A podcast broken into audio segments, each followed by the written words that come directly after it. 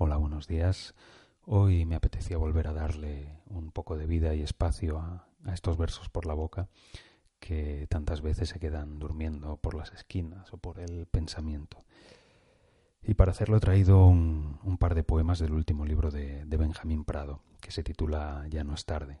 Es un libro de poemas en, general de, celebración del, acontecimiento amoroso. Se ve a un Benjamín Prado, a un poeta alegre, contento por, eh, por el hallazgo de, la persona con la que está compartiendo su vida.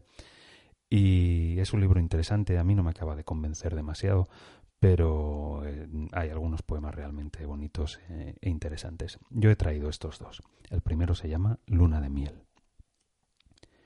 En Cartagena de Indias se perdía mi rastro. En Colombia me dieron por desaparecido. Nadie volvió a ver nunca al hombre que decía adiós al mismo tiempo desde todos los trenes, el que escuchó a la casa abandonada llorar cristales rotos y cruzó mil fronteras solo para aprender que el silencio es igual en todos los idiomas. En Cartagena de Indias, el que siguió las huellas de animales heridos, el que siempre avanzaba para dejar atrás el miedo de volver, el hombre que no hubiese ido a buscarte, el que siempre llegaba hasta donde el pasado no pudiera seguirle, ese al que no querrías, el que aprendió contigo que no hay mejor viajero que quien no va a ningún sitio sin ti. En Cartagena de India se perdía su rastro, en Colombia lo dieron por desaparecido la misma noche en que te encontré. Y el segundo poema se llama Vida y Obra. Tuve miedo. Di un paso atrás, no hice nada. Me dejó sin palabras lo que te iba a decir.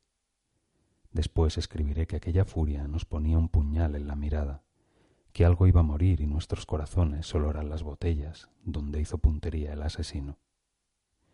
Quise tirar mis armas o levantar las manos, pero el orgullo abría dentro de mí los ojos, igual que un muerto en un ataúd. En el poema, alguno de nosotros diría, si quieres conseguir una victoria, primero necesitas buscar un enemigo, o tal vez vuelve aquí como si no supieras que me has abandonado. Una voz me decía que no hay mejor regalo para los que se van que saberlos perder. La mala suerte daba vueltas en la moneda.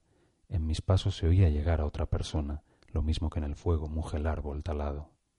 Vi que tu llave abría otra puerta y las sábanas que cubrían los muebles de una casa cerrada. Una turba furiosa se acercaba a nosotros conmigo a la cabeza.